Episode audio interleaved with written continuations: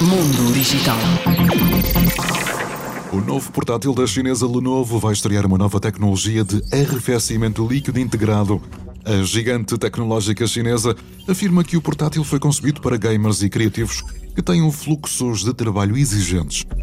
O Legion 9i incorpora um processador i9 de terceira geração, uma placa gráfica GeForce RTX 4090 da Nvidia e tem duas opções de configuração.